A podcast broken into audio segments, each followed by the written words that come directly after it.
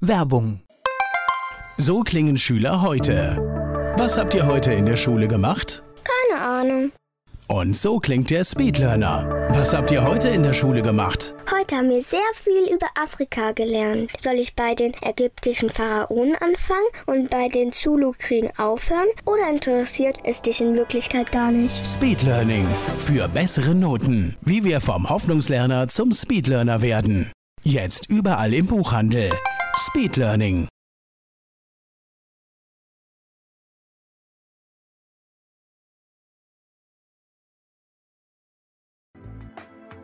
Antenne Mainz, mein heutiger Gast ist männlich. Name? Sebastian Ritter. Alter? Alter ist im Moment noch 45, ja. Du musst aber auch nachdenken, ne? Ja, da muss ich nachdenken. Ich habe aufgehört zu zählen. Geburtsort? In Mainz. Ein richtiger Mainzer. Hast du Hobbys? Ich habe Hobbys, wobei es sich immer zugetragen hat, dass meine Hobbys irgendwann an meinen Beruf wurden. Insofern könnte ich auch sagen, ich habe kein Hobby mehr. Aber ist das Beste, was dir passieren kann im Leben, oder? Es ist auf der einen Seite schön, auf der anderen Seite fehlt einem dann vielleicht manchmal so ein Ausgleich. Also es ist, ja, aber es ist natürlich schön. Also ich würde es mir jederzeit wieder so aussuchen. Dann die Frage Beruf. mein Beruf und mein Hobby ist Musiker, beziehungsweise Musikproduzent und was so dazugehört. Ja. Das hört sich schon mal spannend an. Gibt es sowas wie ein Lebensmotto? Ein Lebensmotto. Ach, ich habe früher aus Spaß immer mit meinem damaligen Kollegen gesagt, Stagnation ist der Tod, so leicht martialisch. Da ist, glaube ich, was Wahres dran. Man muss immer gucken, dass man aus der Situation, die sich gerade ergibt, einfach das Beste macht. Also ich plane nicht lang in die Zukunft und hänge auch nicht der Vergangenheit hinterher, sondern versuche so in der Gegenwart einfach das zu machen, was mir gefällt. Gibt es so ein besonderes Merkmal? Woran erkennt man dich? Was würde vielleicht deine Familie sagen oder dein Freundeskreis? Ich glaube eigentlich, also wenn man das jetzt so auf, auf charakterliche Sachen beschränken will, vielleicht Ausgeglichenheit. Das ist so das, also ich versuche, es ist schwierig mit mir Streit zu kriegen, würde ich mal sagen. Der Musiker Sebastian Ritter ist hier zu Gast bei Antenne Mainz.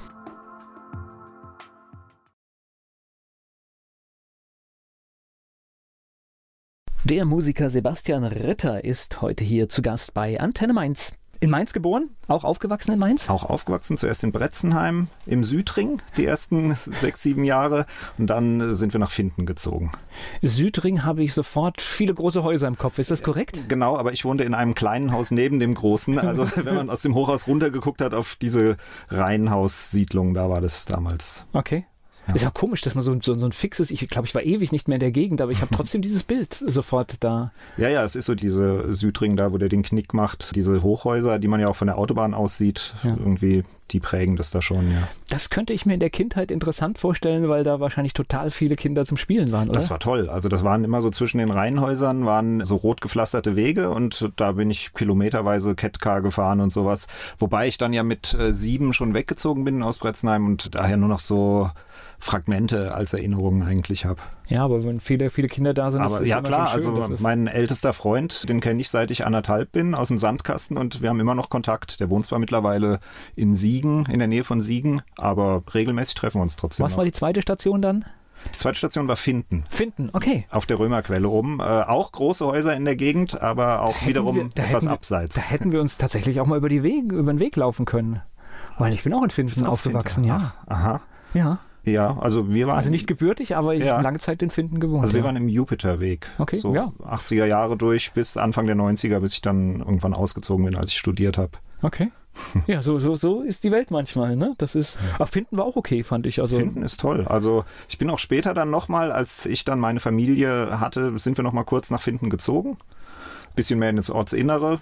Also das wird mir auch jetzt immer noch sehr gut gefallen. Ja, war, ich meine, gut, heute guckt man natürlich pragmatisch drauf, war alles da, was man braucht in, in der Nahversorgung, trotzdem irgendwie diese Feldnähe und ich fand Genau, Feldnähe ist was, was mir sehr gut gefällt, ja. Also war gut, habe ich heute auch, äh, nur noch, noch kleiner halt, aber, äh, aber klar. Also ich spreche gleich weiter mit Sebastian Ritter hier bei Antenne Mainz.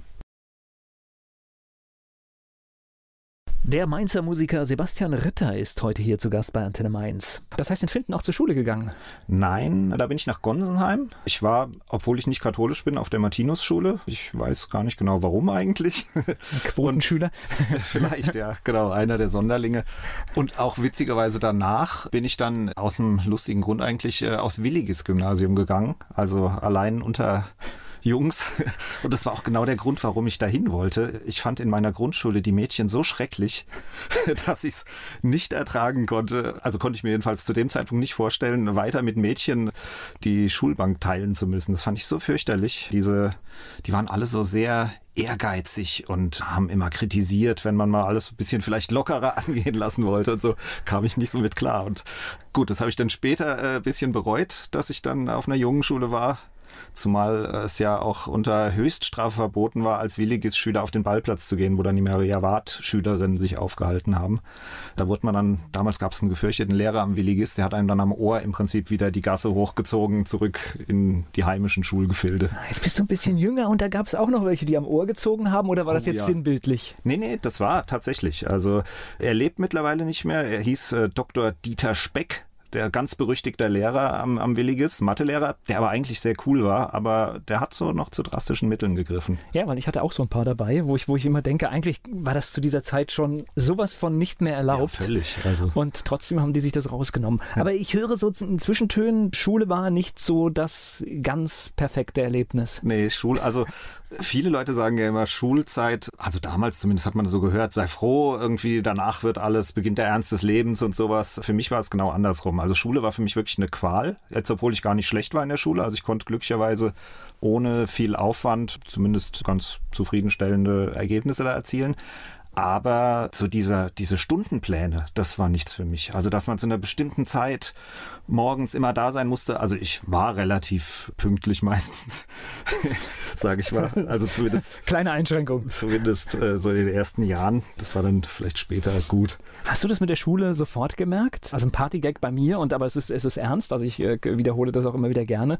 Ich habe ab dem ersten Tag gewusst, die Schule ist nicht mein Ding. Erste Klasse, erster Tag. Nee, das war bei mir nicht so. Okay. Also Grundschule, da war ich eigentlich noch ziemlich glücklich irgendwie. Da ging alles super. Ich hatte immer super Noten und alles, musste nie lernen irgendwie. Das ging völlig von alleine und das war auch immer noch so kurz, dass das irgendwie schnell rum war und hat einen nicht irgendwie dann noch in die Nachmittage belastet.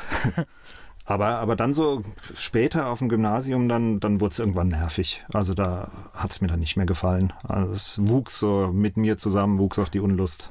Gleiche Erlebnis wie ich. Das heißt, in dem Moment, wo es vorbei war, das Leben beginnt. Ja, aber auch mit Verzögerung bei mir. Okay. bei mir war es nämlich so, dass, also ich komme aus einer Familie, da ist im Prinzip ungefragt, wird da vorausgesetzt, dass man irgendwas Großartiges studiert ich hoffe, meine Eltern hören das jetzt nicht und kriegen es den falschen Hals. Also Sie haben das nicht explizit gesagt. Also natürlich wollen die nur, dass das Kind glücklich ist und alles. Aber wenn natürlich um dich rum die ganzen Cousins, Cousinen, alles Juristen, Mediziner und was weiß ich noch alles sind, dann spürt man schon so eine gewisse Erwartungshaltung. Und ich habe die Visitenkarte Rechtsanwalt genau. Äh, Sebastian Ritter war genau. fertig, ja? Wobei Visitenkarte wahrscheinlich ja nicht mal nötig gewesen wäre, weil einen kennt ja sowieso dann jeder, wenn man erfolgreich ist. Und das war so ein bisschen so ein Druck, den ich mir dann selber, aber ich muss aber auch dazu sagen, ich hatte nach der Schule überhaupt keine Idee, was ich machen sollte. Also ich hatte da drei Jahre vorher, hatte ich angefangen in der Band zu spielen vor dem Abi oder zwei Jahre vorher, so mit 17, genau mit 17 und da hat es mich völlig erwischt. Da wusste ich, ich will nichts anderes mehr machen, als in der, in der Band Musik machen. Und ich vermute mal, du hättest dich auch nicht getraut, zu der Zeit zu sagen, hier, nö, ich mach mal jetzt Musik. ich wäre auch gar nicht in der Lage gewesen dazu, weil ich viel zu schlecht war. Also es war, das war so Träumerei, ich will Rockstar werden, ohne was dafür zu tun. Also ich will einfach nur Star sein, so ungefähr, und, und halt in der Band spielen, aber also ich hatte nie große Lust, irgendwie dann zu üben. Also äh, Bass, äh, ich spiele halt Bass in der Band. Bass zu üben, das kam für mich eigentlich auch nicht so in Frage. Das fand ich ziemlich langweilig. Ich habe vorher zwar zehn Jahre lang Cello gespielt, wo ich dann auch von meinen Eltern, also von meiner Mutter mit einer Wahnsinnsgeduld immer hingefahren wurde, jede Woche und äh, überredet, gelockt. Ich glaube, als kleines Kind sogar durfte ich mir danach immer eine Belohnung, so eine Süßigkeit am allen Kiosk Mitteln kaufen. wurde genau. gearbeitet. Genau. Und das habe ich zehn Jahre durchgehalten und dann. Aber kann, kannst du spielen heute noch? Cello, ja, das geht noch. Ah, Cello finde find ich klasse heute. Super, ich war vor kurzem auf einem Konzert, wo jemand gespielt hat. Das ist echt, äh, ja, das ja. macht viel was aus. Ja. Also ich mache es nicht jetzt so, wenn ich es nicht muss, sagen wir mal. Also ich habe jetzt auf, auf einer CD, die ich jetzt gerade gemacht habe, da habe ich ein Lied komplett mit Cello begleitet. Das hat wirklich wieder Spaß gemacht und es geht auch noch. Und ich meine, jetzt mit den moderneren Studiotechniken, so, dass man alles schön tunen kann, dann klingt es auch richtig gut. Das heißt Melodyne und Co. oder was es genau, da alles gibt. Genau, genau. da rettet man die Noten. Ja. ja. Ich spreche gleich weiter mit Sebastian Ritter. Über die Schulzeit meines Gastes haben wir heute hier schon gesprochen. Sebastian Ritter, Musiker, ist heute hier zu Gast bei Antenne Mainz. Das heißt, du warst orientierungslos nach der Schule, kann man das so sagen? Völlig, ja. ja. Und habe dann erstmal ein halbes Jahr, glaube ich, ungefähr in einem Schallplattenladen gearbeitet. Dicht an der Musik? Genau, dachte ich dann auch, bis ich dann gemerkt habe, es macht eigentlich in dem Laden kaum Unterschied, ob ich jetzt Würstchen verkaufe oder, oder CDs oder, oder LPs oder sowas, weil meistens kommen die Leute doch nur dahin und kaufen das, was alle kaufen. Also es war damals, gut, da gab es noch nicht, da war glaube ich gerade so Mediamarkt Saturn und sowas, das war alles ganz neu, diese großen Märkte. Und das war aber noch so ein richtig kleiner. Also ich habe in zwei verschiedenen Schallplattenläden gearbeitet. Zuerst, das war so ein ganz kleiner am Markt in Mainz. Ja, so ein ich, Schlauch, ja, so ein langer mit klar. zwei Etagen. Ja. Genau, da habe ich eine Zeit lang gearbeitet es war immer lustig, wenn jemand kam und mal wirklich auch Rat haben wollte. Also damals kannte ich mich ganz gut aus mit der aktuellen Musik und dann haben mir teilweise Leute, die wirklich nicht singen konnten, dann vorgesungen, was sie. Also einer war mal da, der konnte weder singen und konnte auch kein Englisch und hat dann nur so so laut Laute von sich gegeben und hat mich gefragt, äh, was das denn jetzt für ein Song wäre und wie er den Boarding kaufen könnte. Und äh, ich kam dann irgendwann auch drauf, äh, was es war. Das war Army of Lovers. Sagt ihr das was? Ja, das Crucified. Crucified. So ein, Okay. so ein, und er hat nur so gesungen. Und das war halt die Melodie, äh, woran ich es dann erkannt habe. Dieses Okay. am Schluss. das war schon lustig. Das sind so die lustigen Ergebnisse, aber sehr viel mehr. Jetzt müssen wir aber hier für die, für die ganz jungen Hörer müssen wir erklären, dass es nicht immer irgendwelche Apps und Anwendungen gab, die die so, Musik Shazam, einfach nee. erkannt haben. Shazam war früher ein Mensch. Ja, man musste wirklich, wenn man etwas äh, im Radio meistens zum ersten Mal gehört hat und fasziniert war und es dummerweise nicht ab- oder anmoderiert wurde, dann musste man hartnäckig recherchieren und Aber schnell das Rekord und Play drücken. Genau, das war natürlich auch immer. Aber oft war es der Plattenladen. Ich weiß, Ja. äh, ich hatte da auch so ein paar Favoriten. War auch gerne mal in Wiesbaden. Da waren echt da auch fitte Leute, die dann halt einfach dir vieles äh, organisieren konnten. Mhm. Ja. Oder auch Importsachen noch. Das ist, das, das ist heute eigentlich alles lächerlich, ja? Ja. Das sind Sachen, die halt bei uns nicht veröffentlicht wurden Ja. und die musstest du dir wirklich kommen lassen. Ja, das war aber, es hatte schon was Faszinierendes noch. Also man war da ja dann stolz, wenn man auch irgendeinen, vielleicht irgendeinen Bootleg gefunden hatte von, von seiner Lieblingsband oder so. Das, Oder Wertigkeit von Musik war halt da, ne? genau, ja. Ja. Das hat sich ja leider geändert jetzt. das, das war noch in den, in den großen Zeiten, nein, es ist nicht nur die Musik. Also ich habe das Thema mittlerweile öfter, es ist tatsächlich die gesamte Kreativität, Mhm. die in, in das Internet gesteckt wird und irgendwelche Plattformen und tralala, das äh, hat überall den, den Wert äh, zerstört, weil ein Geschäftsmodell draus gemacht, wo früher noch so ein bisschen künstlerischer Aspekt mit drin war. Mhm. Ja, ja, klar. Also mangelnde Wertschätzung. Es geht ja auch jedem Fotografen so, dessen Okay. Fotos einfach kopiert werden und irgendwo benutzt und Ohne jegliches Verständnis. Und Ja. mit der Musik fing es halt an. Das Ja. heißt, äh, es war dann selbstverständlich, dass auf einer Internetseite die gesamte Musik der Welt äh, frei steht, ja. ja. Und letztendlich sind zwar heute Bezahlmodelle da, aber ist natürlich kein Bezahlmodell macht wirklich einen, einen Künstler reich, sondern äh, Nein. die Portale. Ja, das ist schade, ja. Ich spreche gleich weiter mit Sebastian Ritter. Heute lebt er von der Musik. Damals hat er im Plattenladen gearbeitet. Der Mainzer Musiker Sebastian Ritter ist heute hier zu Gast bei Antenne Mainz.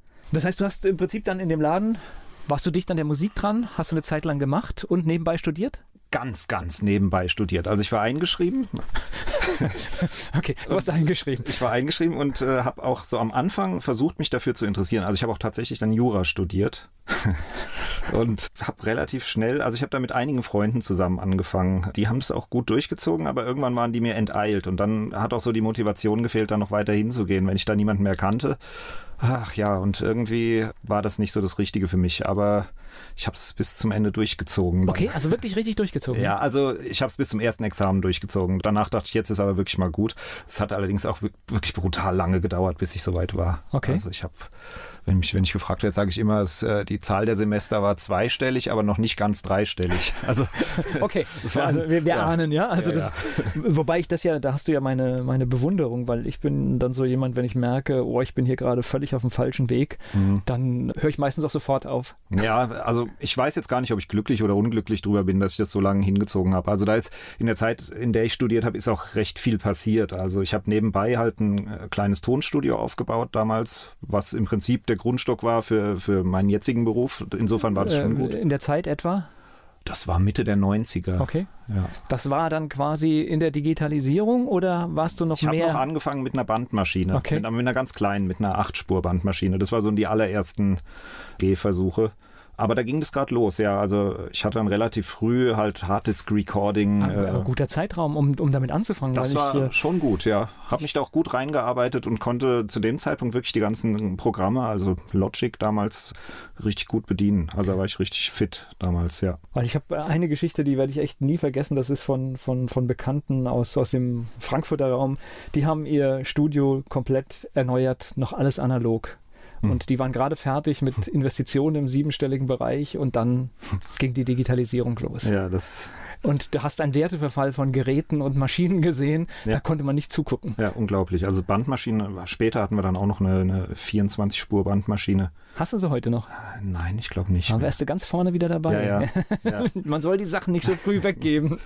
Ja, nee, die haben wir dann mehr oder weniger verschenkt, glaube ich sogar. Also das war. Ja, man, man, wollte es dann loswerden. Ne? Das, jetzt muss man erklären, das heißt, um mehrere Spuren auf ein Musikstück zum Beispiel mit mehreren Spuren zu erstellen, brauchte man eine Maschine, auf der man halt auch so aufnehmen kann, wie man heute auf dem Rechner aufnimmt, mit verschiedenen Spuren. Genau, eben nicht nur Stereo links, rechts, sondern man konnte im Prinzip für jedes Instrument eine einzelne Spur, konnte die Spuren dann auch einzeln bearbeiten. Das war eigentlich eine ganz komfortable Sache. auch damals schon. Wobei es natürlich mit den Bändern schon aufwendig war. Also man konnte ja nicht dann einfach irgendwelche Stellen wieder so einfach ersetzen und, und ja, also die mir hat es als Computerfreund relativ schnell den Spaß dann eigentlich mehr, also mehr, mehr Spaß gemacht, dann an Computern das zu bearbeiten. Ist ja klar, du machst heute irgendeinen Fehler und dann konzentrierst du dich nur noch auf diese Stelle, wo der Fehler ist und besserst an der Stelle aus. Das ja. ist ja, das ist ja so abgefahren, ja. ja. Also natürlich ist die Musik teilweise dadurch vielleicht ein bisschen steril geworden auch manchmal. Also auch gerade mit den ganzen Korrekturmöglichkeiten, dass man gar nicht mehr so Stellen hat, an denen man sich vielleicht auch reibt. Es ist, denke ich mal, die Arbeit von einem guten Produzenten, die Musik noch lebendig zu halten, trotz dieser ganzen Möglichkeiten. Und was, glaube ich, gefährlich ist, auch man hat auf einmal viel mehr Zeit dran rumzuspielen, weil früher war dann doch der Druck, ja, das, äh, das Band lief und, ja. und manchmal hast du dann einen kleinen Fehler gesagt, ach komm, jetzt waren wir so gut und jetzt lassen wir es an der Stelle einfach. Ja. Also ich habe zu der Zeit auch mal mit einem Freund zusammen ein Musikstück produziert damit sind wir einfach nicht fertig geworden, weil wir immer dachten, es lässt sich noch irgendwas verändern. Und das war schon halt eben mit den, mit den äh, digitalen Techniken alles. Und wir haben monatelang an einem Song rumgemacht und sind nicht, sind, ich glaube, der ist bis heute nicht fertig geworden. Also wir haben es einfach nicht geschafft, weil wir immer dachten, es gibt noch eine Möglichkeit, haben dann wieder was ersetzt und so. Der große Hit liegt in der Schublade. Wahrscheinlich, ja. so ist okay. Das Sebastian Ritter, hier zu Gast bei Antenne Mainz. Mein heutiger Gast betreibt ein Tonstudio und ist Musiker. Sebastian Ritter ist hier bei Antenne Mainz. Mit was hast du dann angefangen? Das heißt, mit, mit was hast du Geld verdient? Geld verdient habe ich am Anfang mit Studiogästen, mit Musikern, die ja, die einfach dann ihre Demo-CD oder was auch immer bei mir aufnehmen wollten. Also so rein äh, als Tontechniker. So ein klassisches Tonstudio, so, genau. man hat sich ja. Studiozeit gemietet. Genau. Wobei das wahrscheinlich auch irgendwann weggefallen ist, oder?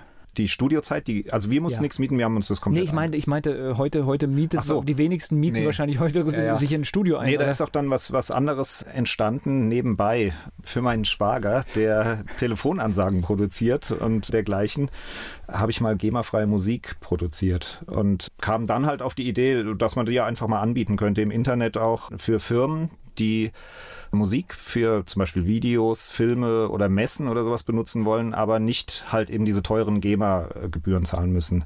Und das habe ich erst so Vor Dingen nicht dauerhaft. Das genau, ist, das, das ist der Vorteil, dann, genau. Genau, man zahlt bei GEMA-freie Musik einmal eine Lizenzgebühr und kann dann mit der Musik machen, was man will. Ansonsten man kann auch, was Oder ich, bei der Telefonwarteschleife, theoretisch kann man auch ein GEMA-Stück nehmen, das ist also von einem großen Künstler, nur man zahlt halt dann äh, pro Quartal, ich weiß gar nicht, was das ist, ja, das ist sehr viel Geld. Nach Anzahl der Anschlüsse oder sowas genau. können da wirklich Riesensummen zusammenkommen. Ja. Und das lief dann plötzlich so gut an, dass ich zu dem ganzen anderen Studio-Kram überhaupt gar keine Zeit mehr hatte. Das ist aber auch nichts, was man wirklich plant. Ne? Sowas nee, ergibt das war sich. Ne? Völlig ungeplant. Ja. ja. Und das heißt, das war dann im Prinzip so der Weg ins Musikbusiness. Kann genau, so genau. Also da waren teilweise auch wirklich jetzt dann äh, Songs dabei, die waren wenn man es, wenn es gezählt würde, die Verkäufe wären da, wären das mehrfach Platin-Sachen gewesen. Also zum Beispiel, glaube ich mal, für irgendeinen Tütensuppenhersteller, der hat so Giveaway-CDs machen lassen.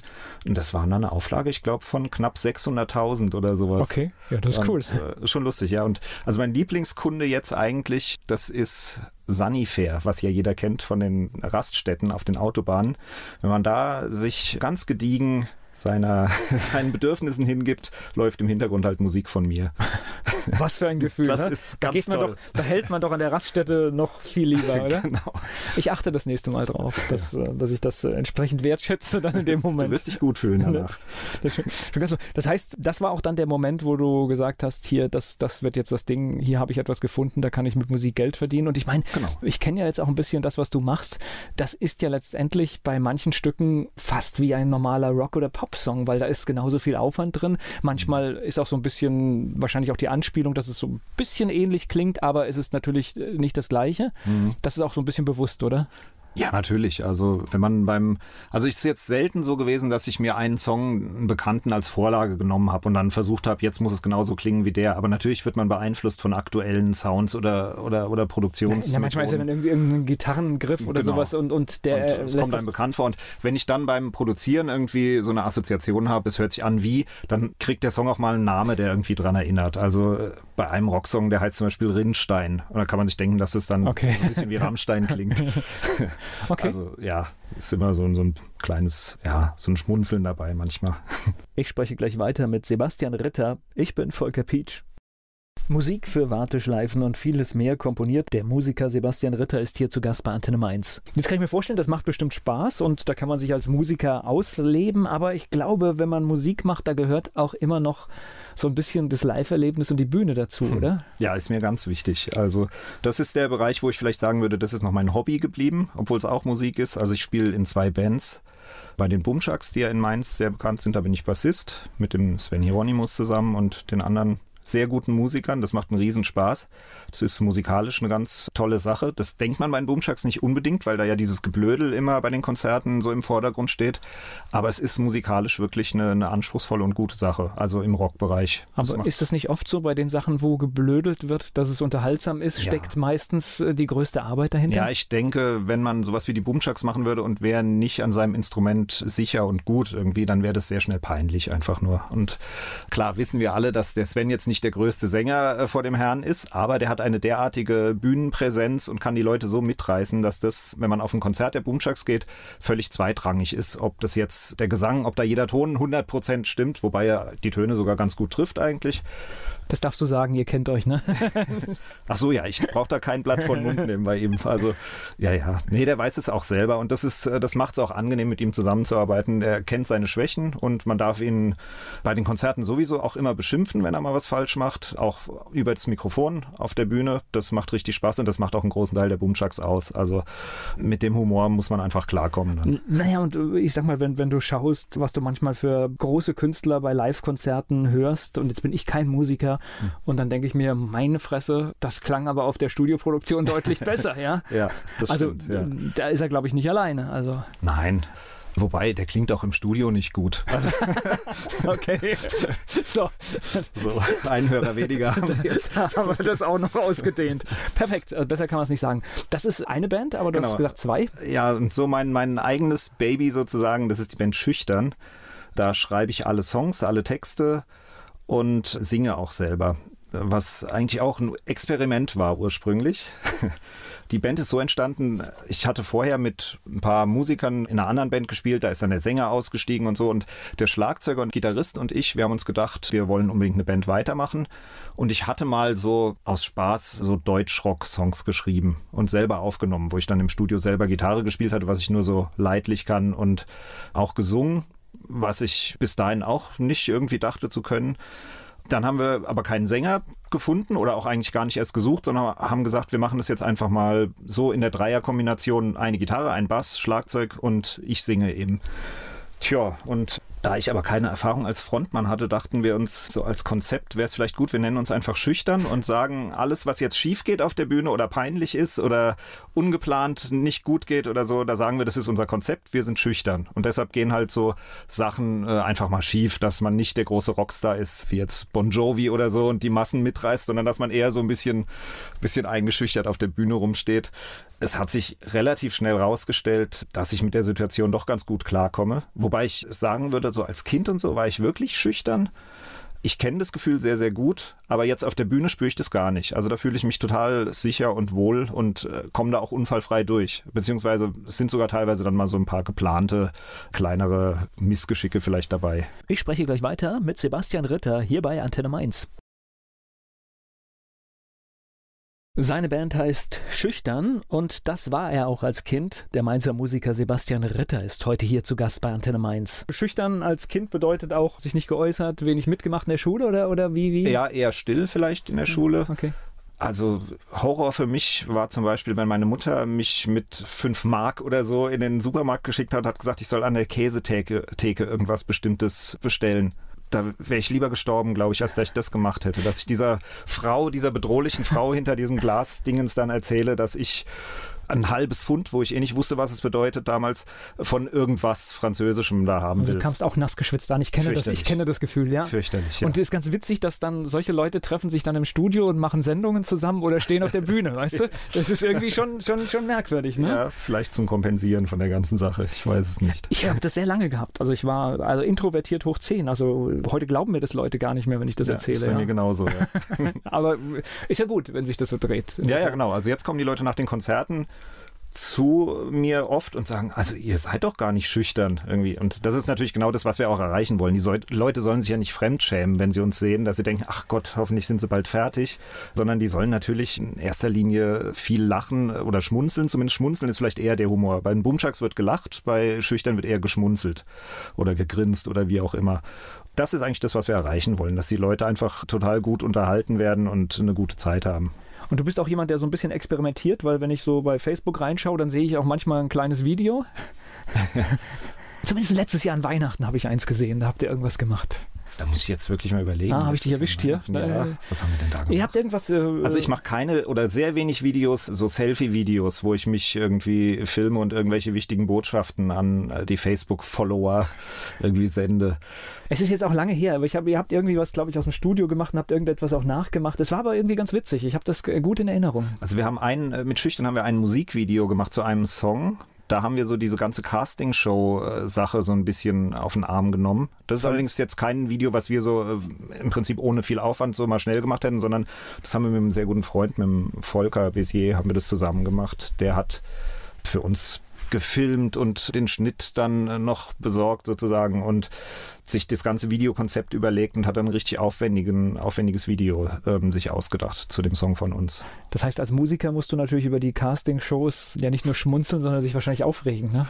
Über die meisten wohl schon, wobei ich, es gibt einzelne, die finde ich ganz, ganz okay. Also, The Voice of Germany ist okay, genau, oder? Genau, das ist das, ja. ja. Die einzige allerdings. Ja, wollte ich gerade sagen, weil da geht es ja tatsächlich darum, nicht irgendjemand vorzuführen, genau. sondern, also man muss ja wissen, Deutschland sucht den Superstar ist ja keine, keine Musikshow, es ist eigentlich ein Unterhaltungsformat. Ja, eine Freakshow, ja, würde ich sagen. Ja. Weil, also, weil es geht darum, geht nicht, es geht nicht darum, wer, wer gewinnt. Nee, also ich kann mir das auch nicht wirklich angucken, deshalb kann ich da so viel nicht zu sagen. Ich, wenn ich immer dran vorbeischalte irgendwie, dann halte ich das maximal mal drei Minuten aus, dann muss ich wegschalten, weil ich mich so schäme für die armen Leute, also, also die da vorgeführt zu, werden. Also die Shows gucke ich nicht mehr, aber den Anfang gucke ich gerne. Aha.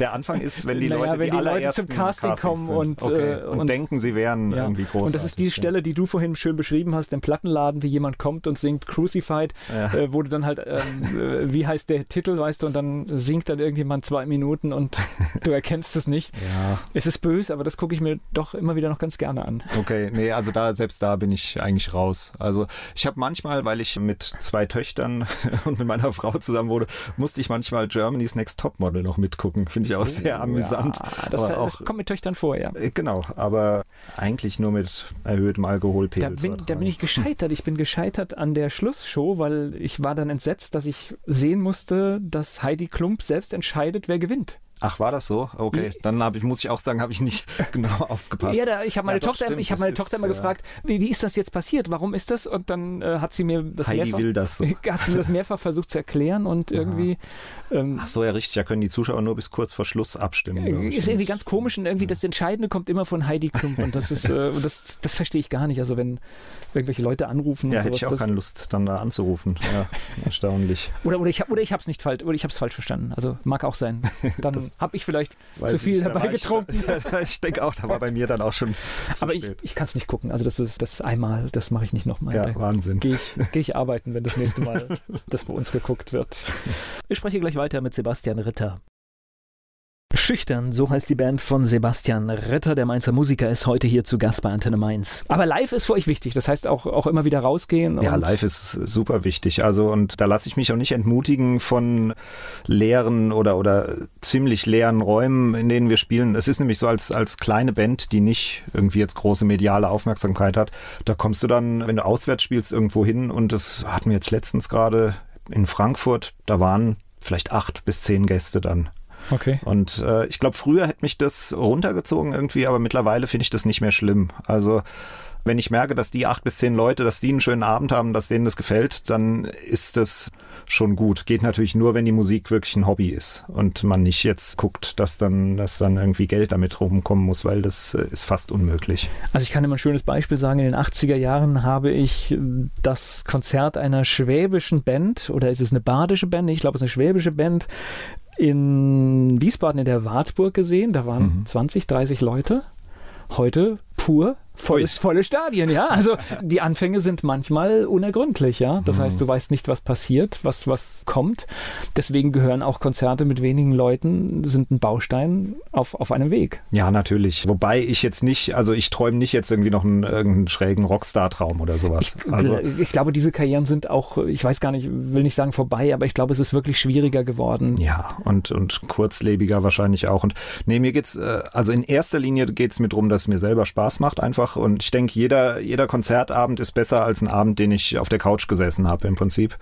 Es macht mir einen Riesenspaß, egal ob es voll ist oder leer, ob es klein oder groß ist, die ganze Sache. Es ist einfach, ja, also in erster Linie für mich selber lohnt sich der Abend schon. Wenn dann noch Leute dazukommen, die mir danach sagen, war super, es hat sich, hat mir Spaß gemacht und sowas, dann hat sich ja doppelt gelohnt. Aber es funktioniert ja auch nur so, wenn du anfängst zu spielen, können andere Leute darüber reden und sagen, oh, das war eigentlich ganz gut und kommen auch wieder. Ja, dachte ich eine Zeit lang auch, habe aber auch schon andere Sachen erlebt. Also wirklich super Konzerte vor wenigen Leuten und dann kommt man ein Jahr später wieder an die gleiche Location und es sind noch weniger Leute. Also okay. es ist. Man war die Location schlecht. Ja, wahrscheinlich, ja. Also man kann es einfach nicht mehr planen. Also Live-Musik ist so ein bisschen, äh, glaube ich, so aus dem allgemeinen Freizeitverständnis äh, verschwunden. Also zumindest Live-Musik, die nicht jetzt in irgendwelchen Bombast-Shows hochgezogen wird. Also die Leute geben, glaube ich, lieber einmal 300 Euro aus, um Guns N' Roses sich nächstes Jahr anzugucken, als dass sie 30 Mal im Jahr für 10 Euro irgendwo hingehen. Also, Finde ich unverständlich, aber... Also ich bin auch kein großer Konzertgänger, aber ich schlucke manchmal schon, wenn du dann so ein, so ein Ticket holst und dann ist es dreistellig und ja, dann Wahnsinn. stehst du mit 8000 Leuten in irgendeiner Halle, ja. kannst überteuertes Essen und Trinken kaufen und eigentlich ist das Erlebnis gar nicht toll. Hm. Das stimmt. Also ich finde es schade natürlich, wobei, ja, ich rede da jetzt so hochtrabend, aber äh, ich gehe selber auch gar nicht so oft auf Konzerte. Gut, ich meine, es ist auch manchmal so, dass ich froh bin, wenn ich mal keine Musik höre. also es ist einfach, wenn man so viel mit Musik zu tun hat, ist es auch manchmal okay, einfach mal Stille um sich rum zu haben. Wie oft spielt ihr im Jahr? Gibt es da einen festen, festen Plan oder? Also dieses Jahr mit Schüchtern, glaube ich, war es so um die 20 Mal. Okay. Und äh, Bumchucks ist leider ein bisschen weniger ich denke, da kommen wir so auf zehnmal vielleicht. Aber ich sage jetzt mal so, als, als, als Band, die jetzt keinen nationalen Ruhm hat, 20 äh, Termine zu kriegen und zu machen, ist ja auch erstmal schon eine Hausnummer. Ja, und es ist auch wirklich, es steckt, also die meiste Arbeit steckt dann nicht in den Terminen, wenn man den abends spielt, sondern die Vorbereitung, dass man überhaupt mal. Du brauchst die äh, Location, der, der, Veranstalter findet. muss dich genau, wollen und genau. das muss dann irgendwie funktionieren. Das ist sehr viel Arbeit und das ist auch eine Arbeit, die nur gezwungenermaßen gemacht wird. Also ich hätte lieber irgendeine tolle Booking-Agentur, die sagt, hier, ihr spielt da, ihr spielt spielt da am liebsten auf Festivals mal oder so, dass, dass Leute einen sehen, die nicht speziell kommen, weil sie dich sehen wollen, sondern weil sie einfach Musik sehen wollen. Und dann kann man die ja überzeugen dann vor Ort. Das ja, ist so der Plan für die nächsten Jahre, dass wir, dass wir einfach so ein bisschen äh, ein breiteres Publikum erreichen. Am besten auch außerhalb von Mainz natürlich. Ich spreche gleich weiter mit Sebastian Ritter. Mit seiner Band Schüchtern zieht es ihn immer wieder auf die Bühne. Der Musiker Sebastian Ritter ist heute hier zu Gast bei Antenne Mainz. Das ist aber für, für dich so ein Ausgleich. Zum einen arbeitest du mit funktioneller Musik im Studio, sage ich mal so, und dann ist halt äh, auch das so ein bisschen der Spaß, um halt einfach das Musikerleben voll zu genießen. Ja, genau. Also es ist auch wirklich so mit den Bumschaks, denke ich, wenn wir da viel mehr Konzerte hätten als die zehn im Jahr, dann wird es gesundheitliche Konsequenzen irgendwann haben. Also wir feiern da auch wirklich die Konzerte selber immer schön mit. Es ist intensiv immer das Ganze. Ja, also es ist richtig so Rock'n'Roll, wie man sich vorstellt eigentlich. Aber ist doch schön, okay. Dann, Ja. äh, Aber dann freut man sich doch auf die zehn Termine oder so, die es sind. Auch, Ja, natürlich, Auch, auch, das- auch viel mehr. Das ist ein Riesenspaß, natürlich. Ihr habt eine CD gemacht, ne? Mit Schüchtern haben wir jetzt eine CD gemacht. Da sind alle Songs drauf, äh, mit denen ich im Prinzip dieses ganze Projekt angefangen hatte, bis ja vor ungefähr zwei, drei Jahren. Also es hat sich länger hingezogen. Also ich habe 2009 habe ich auf dem Open Ohr in Mainz eine Band gesehen, die hat mich völlig geflasht. Die, die Band, die heißt Kapelle Petra. Ist nicht wirklich jetzt Mainstream bekannt oder sowas, aber sind auch in ganz Deutschland mittlerweile unterwegs. Und die haben so eine lustige Kombination aus guter melodischer Rockmusik und witzigen Texten gemacht. Das hat mich völlig umgehauen. Sowas hatte ich noch nie gesehen vorher. Also fand ich so lustig.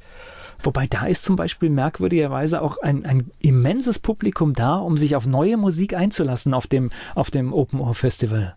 Ja, da wird jede Band äh, sehr wohlwollend empfangen. Also ich habe da selber zweimal oder dreimal sogar gespielt und damals noch mit sehr sperriger Heavy Metal Musik. Aber das fanden die ganzen Leute, die da vor uns im, im Gras oder Schlamm oder was im Open Ohr halt so vorherrschend ist, gesessen haben, die fanden das alle gut. weiß, wir waren dieses Jahr im, im Sommer irgendwann mal dann, ein, nee, Pfing- Pfingsten ist ja da einmal kurz und war eine britische Band, die da gespielt hat und dann sind wir auch relativ lange stehen geblieben und haben zugehört. Ja. Mhm. Also da, ja, da ist auf jeden Fall ein sehr wohlwollendes Publikum. Das ist sehr schön da. Gute Erfahrung, ne? Ja, ja. ja, und da habe ich jedenfalls Kapelle Petra gesehen und äh, habe mir gedacht, okay, solche Musik möchte ich unbedingt auch mal machen und habe dann drei Songs bei mir im Studio aufgenommen, aus denen sich dann dieses komplette Projekt halt entwickelt hat. Und aber als Band angefangen haben wir erst 2014, also das war fünf Jahre später. Die Songs lagen fünf Jahre in der Schublade bei mir im Prinzip und dann haben wir sie ausgepackt. Und die haben wir jetzt nochmal neu aufgenommen, richtig, und eben mit vielen weiteren, die dann neu dazugekommen sind. Es ist allerdings so, ich habe mittlerweile so viele Songs geschrieben, dass ich eigentlich zwei CDs hätte machen können. Und ich würde auch eigentlich noch lieber die, die neuen Songs jetzt mal aufnehmen. Allerdings dachte ich mir, es geht ja auch nicht, dass man die zweite CD vor der ersten macht. Deshalb haben wir jetzt erstmal die erste CD gemacht. Das Nachfolgealbum kommt dann in Kürze. Ja, ja, also da, ich glaube Ende nächsten Jahres, also Ende 2018, denke ich, wird es, wird es dann auch das nächste Album schon fertig sein. Gleich geht's weiter im Gespräch mit Sebastian Ritter hier bei Antenne Mainz. Wir sind schüchtern, von schüchtern, so heißt die CD. Dahinter steckt unter anderem Sebastian Ritter, der ist heute hier zu Gast bei Antenne Mainz. Physische CD ist noch wichtig? Nee, eigentlich glaube ich nicht. Äh, Macht man für sich? Für mich ist das wichtig, dass ich so ein Ding, also ich kaufe mir auch noch gerne CDs, obwohl ich auch so Sachen wie Spotify und sowas benutze. Aber wenn mir was richtig gut gefällt, denke ich, auch so als kleine Anerkennung für den Künstler irgendwie, dann, dann macht mir das Spaß, so eine CD zu kaufen. Und Ja, man muss immer sagen, bei Spotify kommt relativ wenig beim Künstler an. Das muss man fairerweise auch sagen. Das ist ein toller Dienst und da kann man auch Musik entdecken, keine Frage. Aber ob das Modell, hatten wir schon mal heute, für die Kreativwirtschaft so das Richtige ist, das muss ich erst noch zeigen. Genau. Ja, und also ich finde es für mich als Konsument aber auch toll, wenn ich einfach dann noch was in der Hand halte, mir das Booklet angucken kann. Da bin ich manchmal ein bisschen enttäuscht, weil ich glaube, eigentlich in, in, einem toller, in einer tollen Aufmachung liegt noch die Chance, noch ein paar CDs zu verkaufen. Also wenn ich mir jetzt eine CD kaufe und da ist dann nur ein Foto und nur so ein Pappdeckel, den ich aufklappen kann, dann finde ich das, naja, nicht so toll. Ich fand es früher immer toll, so auf, also LP natürlich noch besser als CD, dann diese Plattencover zu erforschen, irgendwelche kleinen äh, Bildchen zu finden oder irgendwelche, irgendwelche Nachrichten oder sowas. Ja, überhaupt die ganze Haptik Und war ja das- wichtig. genau, ne? ja, genau. Das Text nachlesen und Ja. das, das rausholen und auflegen. Ja. Das ist natürlich eine. Ja, also ich bin jetzt kein Vinyl-Anhänger geblieben irgendwie. Also da war ich schon froh, als es die CD gab und man nicht nach 20 Minuten immer wieder umdrehen Aber musste und so. ich finde, bei der CD ist es für mich der gleiche Effekt. Das heißt, genau. von allen Künstlern, die ich und die was Neues machen, habe ich die CD. Ja. ja, ja Und alles, was ich mag, aber äh, jetzt nicht mein Herz dran hängt, da reicht mir dann das auch äh, so zu hören. Genau, so handhab ich das auch. Ja, ist natürlich so ein bisschen so eine, klar, also manche fragen mich, ist doch äh, völlig altmodisch und verklärte Sache irgendwie, aber Ich habe ähm, vor, vor anderthalb Jahren habe ich mit, mit Pavel Schulz gesprochen, der auch noch riesig unterwegs ist in ganz Deutschland. Mhm. Und der sagt, er verkauft mehr CDs im Jahr als die Top Ten in, in, in Deutschland hergibt, weil nach jedem Konzert ganz, ganz viele Leute, äh, also er setzt sich dann natürlich auch hin und unterschreibt und äh, da nehmen ganz viele eine CD mit mhm. und er kommt dann auf immense Zahlen am Ende eines okay, Jahres. Das ist sehr schön, ja. ja. Und er macht es aber im Selbstvertrieb mittlerweile. Aha. Ja, ich denke so, das Modell mit den Plattenfirmen, das hat sich ein bisschen überholt. Ja, ist weg, also, ja. ja. Ja, gut, aber auf der anderen Seite gibt es die Möglichkeit. Was ist das für ein Gefühl, wenn man fertig ist aus dem Studio und dann die CD tatsächlich aus dem Presswerk kommt? Ja, toll ist das. Also ich habe da im Prinzip die Woche, bevor die geliefert wurde, habe ich eigentlich nur gesessen und gewartet, dass der, dass der, der Spediteur dann klingelt. Also ich habe mich da riesig drauf gefreut. Zumal die CD natürlich auch für mich jetzt was ganz Besonderes ist, weil sie halt ausschließlich Songs von mir hat mit meinen Texten und sowas. Also das war wirklich schon jetzt mal was richtig Besonderes. Ich habe vorher schon mit meinen anderen Bands viele CDs oder einige CDs CDs gemacht, wo ich dann ein paar Songs mal geschrieben hatte vielleicht, aber es war halt nicht so 100% meine Sache. Und das ist es diesmal und das ist toll. Also es ist wirklich ein tolles Gefühl. Texte, das ist auch dein Part? Du ja. schreibst die Texte? Ja, genau. Die um Texte schreibe ich und eigentlich auch zu ich würde sagen 95 Prozent die Musik. Also natürlich entstehen auch Sachen im Proberaum mit meinen beiden tollen Mitmusikern. Die darf ich hier nicht übergehen. Also die bringen sich auch kreativ ein und natürlich ist eine Schlagzeugspur. Die, die sind ja auch schüchtern, ne? Die sind auch sehr schüchtern, ja. ja. Die würden sich gar nicht hierher trauen. Und natürlich ist so eine Schlagzeugspur auch eine kreative Leistung. Wird halt ja weniger bei, bei so Songwriting-Credits dann berücksichtigt. Irgendwie, das ist halt nun mal Schicksal von Schlagzeugern. Hätte ja, was Anständiges gelernt. okay, so ist der, so ist der Preis. Preis, ja? ja. Ich spreche gleich weiter mit Sebastian Ritter hier bei Antenne Mainz. Er ist Musiker, kommt aus Mainz und ist heute mein Gast hier bei Antenne Mainz. Unsere elf Fragen, da geht es ein bisschen um Mainz. Dein Lieblingsplatz in Mainz? Den gibt es nicht mehr. Mein Lieblingsplatz, muss ich jetzt ganz ehrlich sagen, war das Terminus in Mombach. Da gab es nachts um halb vier noch warmes Essen. Genau. Und man konnte sogar früher auch noch draußen im Biergarten sitzen im Sommer. Das war großartig. Wir werden alt hier. Fleischwurst mit Senf oder Handkäse mit Musik? Fleischwurst auf jeden Fall. Dein Ausgehtipp? Mein Ausgehtipp, jetzt wo es Terminus weg ist. jetzt, wo es weg ist. Na, da kann ich eigentlich nur Werbung für die eigenen Konzerte machen. Alles andere wäre ja kontraproduktiv. Mainz ist für dich? Das ist meine Heimat. Und Wiesbaden? Wiesbaden ist auf der falschen Seite. Was meinst du, muss ein echter Mainzer mal gemacht haben? Sich Wiesbaden mal angeguckt haben und dann sich wieder auf Mainz freuen. Der peinlichste Song in deiner Musiksammlung? Oha. der peinlichste Song. Ich habe mal äh, eine CD zum Geburtstag geschenkt bekommen. Also ich habe es mir nicht selber gekauft von Gunther Gabriel. Wobei der ja schon fast wieder einen Coolness-Faktor hat mittlerweile. Da war drauf so, hey Boss, ich brauche mehr Geld. Das war sehr peinlich eigentlich damals. Hast du sowas wie einen Spitznamen? Nur Basti. Fastnachtsfan oder Fastnachtsmuffel? Da muss ich jetzt vorsichtig sein, was ich sage. Als Bumschacker finde ich Fastnacht richtig toll. Ich selber ähm, eher, eher Fastnachtsmuffel. Mainz 05 ist für dich? Oh, das ist jetzt auch wieder so eine Frage, wo du mich erwischt hast. Mainz 05 ist ein, seit langem ein also Teil. Du kannst, du kannst, an dieser Stelle alles sagen. Ich bin, ich oute mich, ich, Fußball geht nicht an mich. Ich kann. Nee, nee, das ist ja bei mir ja nicht so. Äh, ich muss nur gerade überlegen, weil ich, ich hätte jetzt bis, bis äh, zu dieser Saison eigentlich gesagt, das ist großartig. äh, Mainz 05 hat es jetzt schon öfter mal geschafft, mich davon abzuhalten, meine Dauerkarte zurückzugeben. Sehr schön formuliert. Ja. Welche berühmte Persönlichkeit möchtest du mal treffen? Das gibt mir gar nichts persönlich, also Leute zu treffen. Ich hätte wirklich überhaupt gar keine Idee, wen ich treffen will. Ich spreche gleich weiter mit Sebastian Ritter hier bei Antenne Mainz.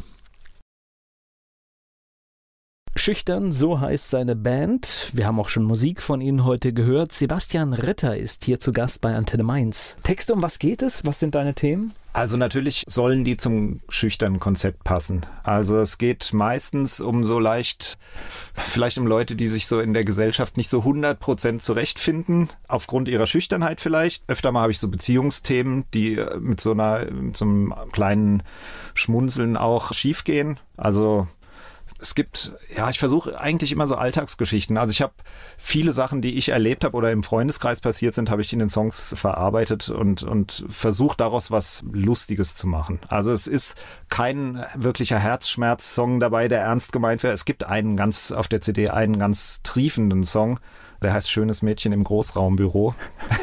Eine unglückliche Liebe, weil sie halt im anderen Eck sitzt und er sich nicht hintraut. Weil er ähm, zu schüchtern ist? Weil er, ja, wahrscheinlich zu schüchtern. Und er kriegt dann auch später noch raus, dass es die Frau vom Chef war, die er da jahrelang angebetet hat. Und das ist also, war nicht möglich. Und, aber dann findet er glücklicherweise noch eine andere Lösung äh, und verliebt sich neu. Also es geht meistens gut aus in den Songs. Und ich versuche aber so kleine Geschichten zu erzählen meistens. Also nicht irgendwelche abstrakten, also es ist jetzt keine Poesie, die ich da reinpacke, sondern es sind relativ, ja, so greifbare Sachen. Und war wichtig, Deutsch zu singen? Ja, sehr. Ich habe in der vorigen Band, habe ich mal so versucht, als, als zweiter Sänger auch englische Sachen zu machen. Und obwohl ich eigentlich gut Englisch sprechen kann, oder zumindest ordentlich, hat sich das immer, auch wenn ich selber gehört habe, habe ich gedacht, oh, das stimmt irgendwas nicht, das hört sich, das hört sich nicht authentisch an. Irgendwie ging das nicht. Deshalb dachte ich auch die ganze Zeit, ich bin als, als Sänger für eine Band völlig ungeeignet, weil ich das so im Ohr hatte, dieses Englische, was ich nie so richtig gut fand. Als ich das dann auf Deutsch probiert habe, habe ich gedacht, ach, das geht ja super. Also ich habe allerdings auch in meiner Vergangenheit viel mehr deutsche Musik gehört als englische. Also groß geworden bin ich mit Reinhard May. Oh, okay. Habe ich jahrelang. Also eigentlich als Kind ausschließlich Reinhard May. Ich würde sagen, so ab dem sechsten, siebten Lebensjahr habe ich angefangen, die ganzen, also die alten Sachen von Reinhard May. Irgendwann wurde der ja so, ich glaube so in den 80er Jahren so sehr, so Familien, bisschen, bisschen kitschig das Ganze. Aber der hatte früher ja auch so richtig bissige, gute Sachen, so heiße Schlacht am kalten Buffet oder, also so gab es richtig gute, gute Songs damals. Und also äh, nur als Tipp, also ich glaube, nach der Familienphase ist er nochmal ganz schön bissig geworden. Das genau, habe ich dann später rückblickend dann auch wieder mitgekriegt. Aber so Anfang der, genau, diese Familienphase, die fand ich dann irgendwie langweilig. Gut, halt. weil sie dich nicht angesprochen hat. Genau. Das ist halt einfach ja genau. auch immer so ein bisschen. Ja passte nicht zum Lebensabschnitt dann. Ja. ja. Und dann war ich natürlich gut, als ich dann irgendwie, ich habe es aber wirklich lange gehört. Ich denke, bis ich elf, zwölf war oder so. Also mindestens fünf Jahre lang habe ich intensiv Reinhard May gehört. Fand es toll, wie der auch irgendwelche Wörter, die überhaupt nicht so ein Satz genau, auf die wie Zeile er die kriegt, noch ne? schön reinkriegt, dass die wohlklingend mit den Silben alles hingeht und so. Das hat mich wirklich fasziniert damals schon. Also hast du ihn mal live gesehen? Ja. Das ist Hammer, oder? Oh, das war toll, wobei ich da auch noch so klein war da hatte ich aber ein gutes Erlebnis. Da habe ich mir vorgenommen, wie ich das so in manchen Fernsehsendungen gesehen habe, wenn dann so Kinder nach der Show auf die Bühne kamen und dem Künstler dann einen Blumenstrauß überreichen. Und da bin ich vor dem Konzert, äh, habe ich meine Mutter so lange bequatscht, bis sie mit mir zu einem Blumenladen gefahren ist. Und dann haben wir einen Blumenstrauß für Herrn May gekauft. und ich habe mich dann äh, nach dem Konzert dann wirklich an diesen ganzen Securities, die es damals auch gab. Äh, und jetzt wissen wir, das war für dich ja auch schon eine Höchstleistung, ne? Weil oh ja. schüchtern, ne? Oh ja, ich habe nichts mehr, nichts mehr rechts und links gegeben. Ich bin auf diese Bühne, habe dem den Strauß in die Hand gedrückt und bin, glaube ich, wieder weg dann direkt. Und das war, das war schon ein witziges Erlebnis. Aber gut, ich habe ihm da, glaube ich, noch irgendeinen so Brief dran geschrieben, was mir an der neuen Platte, welcher Song mir nicht so gut gefallen hat, aber da ich sonst alles toll finde. Das ist ganz witzig. Da ist, gibt irgendein Lied von ihm, da kommt äh, auch so etwas vor äh, über die Blumen, die er bekommen hat. Natürlich wird er viel mehr Blumen bekommen hat, mhm. haben. Ganz witzig, wenn du das jetzt so erzählst. Das ist dann auch wieder authentisch, ja. Ja, gut, dann ging es vielleicht mehreren Leuten noch so wie mir, dass sie das Bedürfnis hatten, ihm unbedingt Blumen zuzustecken. Ich weiß auch nicht. Ähm, ich kann es aber nachvollziehen, weil ich finde das auch beeindruckend, wie ein Mann mit einer Gitarre einen drei bis 4.000 menschenvollen Saal bespielt das und er nichts toll. anderes braucht als seine ja, Gitarre ja. und sich selbst. Ja. Also da unerreicht eigentlich fast, finde ich. Also das da würde ich auch, so gut ich das alles finde, was ich jetzt mache und so, würde ich mich hüten, irgendwie das äh, vergleichen zu wollen. Also ich glaube, ähm, den Einfluss von ihm hört man bei manchen Songs, bei mir vielleicht bei den Texten auch, wo ich dann auch versuche, irgendwelche sperrigen Sachen in so ein bisschen äh, lyrisch zu verpacken. Also zum Beispiel gibt es auf der nächsten CD einen Song, der nennt sich die Ballade von der falsch eingeräumten Spülmaschine. Okay. Und ähm, geht halt im Prinzip dann, ist auch ein Beziehungssong natürlich dann, wo die Beziehung daran scheitert, letztendlich, dass die Spülmaschine falsch eingeräumt ist, so als Bild für sämtliches, äh, was man vom Partner erwartet, was der vielleicht nicht erfüllt ich oder so. Ich glaube, sowas. die Geschichte ist schon bei jedem im Kopf angekommen. Genau. Weil das ist Alltag, das ist genau das, was jeder mitbekommt. Genau, und so versuche ich es halt auch, und das hat, finde ich, Reinhard May halt auch so gemacht, dass er gute Bilder benutzt hat aus dem Alltag und die dann halt in, in so schöne Botschaften verpackt hat. Das hat mir immer gut gefallen. Wer sich jetzt für euch interessiert, wer die Tourtermine sehen will, wo gibt's die?